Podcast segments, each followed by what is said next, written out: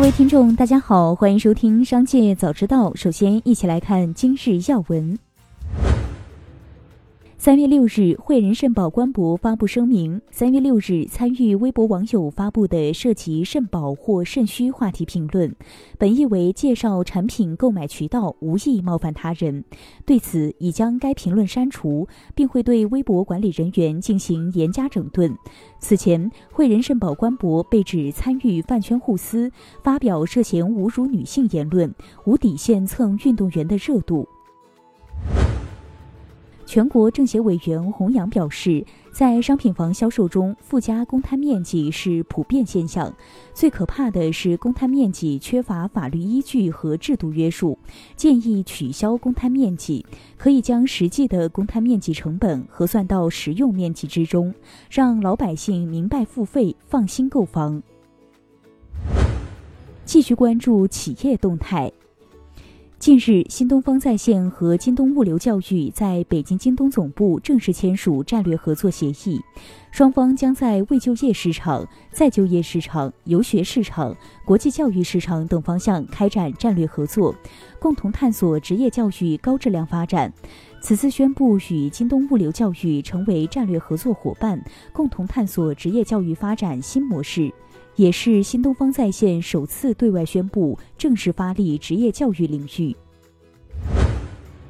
近日，一份涉及奇瑞商用车与东南汽车合作规划的 PPT 泄露到网上。该内容显示，奇瑞商用车或将收购东南汽车。根据规划，双方将于2022年正式合作，将沿用东南汽车主体。并以东南捷途汽车品牌运营，并将力争在三到五年内实现年产销四十万台的规模。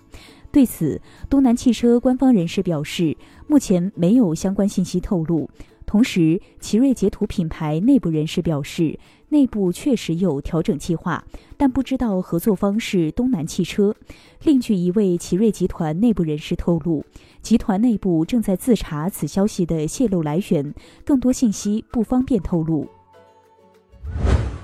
近日有报道称，吃播网红浪味仙遭前老板声讨。公司素材、拍摄器材、内部员工被掏空，还把硬盘格式化。对此，浪味仙回应，离开原因是自己被骗，浪味仙账号的归属权并不属于游戏，继续合作下去会有风险，所以放弃大号开小号。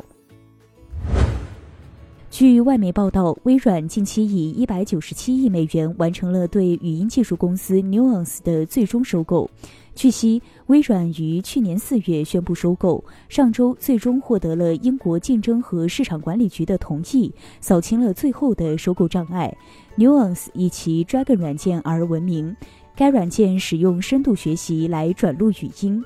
并通过逐渐适应用户的声音以提高其准确性。Nuance 已将这项技术用于许多服务和应用程序，包括最著名的苹果数字助理 Siri。字节跳动子公司海外短视频应用 TikTok 在官网宣布将暂停在俄罗斯的直播服务和视频内容更新，私信功能不受影响。TikTok 称，出于确保员工和用户安全的需要，以及受到近期俄罗斯通过新的假新闻法案影响，我们别无选择，并将通过评估如何在该法案下进行安全的运营。恢复上述服务的时间将视俄罗斯形势变化而定。苹果据称正与一家韩国公司讨论应用于 Apple Car 的 FC BGA 基板供应。这家韩国公司已经与 Apple Car 开发人员交换了 FC BGA 样品，并通过了初步质量测试。苹果正在讨论对该公司进行股权投资的方案。近日，全球最大的主权财富基金。挪威政府全球养老金发布了2021年年报，再度向市场展示了超强的投资赚钱能力。由于全球股市大涨，该基金2021年实现了百分之十四点五的投资回报率，投资收益更是达到1.58万亿克朗，约合人民币1.02万亿。接下来将目光转移到产业纵深领域。政协常委、经济委员会副主任杨伟明在接受采访时表示，二零二一年在疫情冲击下，中国经济增长百分之八点一，总量达到了一百一十四万亿人民币，一年的增量达到十三万亿人民币，相当于二零零三年全年的 GDP 总量，是一个非常了不起的成就。此外，中国人均 GDP 也达到了一点二万亿美元，离高收入国家只差了一百五十美元。所以，大概率二零二二年中国人均 GDP 将达到高收入国家水平。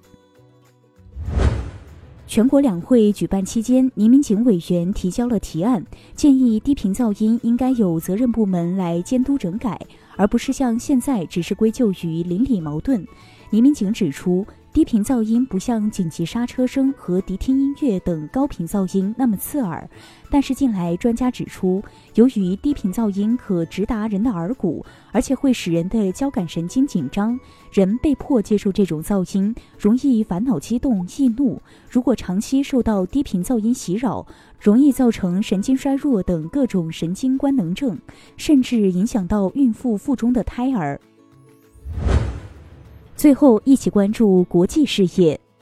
三月七日，国际油价大涨。布伦特原油期货价格超过二零一二年的峰值一百二十八美元，一度冲到近一百四十美元。截至发稿时，布伦特原油连续期货价格涨逾百分之九，至每桶一百二十九点零八美元。另，黄金价格走高，截至发稿时，纽约金主联期货价格涨逾百分之一，达每盎司一千九百九十四点二美元。伦敦金线价格达到每盎司一千九百八十九点一一美元，此前一度站上两千美元，续刷二零二零年八月以来新高。韩国政府表示，计划中断与俄罗斯央行的交易，具体细节将与政府相关部门协商后公布。此前，韩国宣布加入对俄罗斯的国际制裁，包括对其实施出口管制，以及禁止部分俄罗斯银行使用环球银行间金融通信协会支付系统。目前，韩国已暂停与俄罗斯七家主要银行的交易，并禁止投资俄罗斯政府债券。以上就是今天的全部内容，感谢收听，我们下期再见。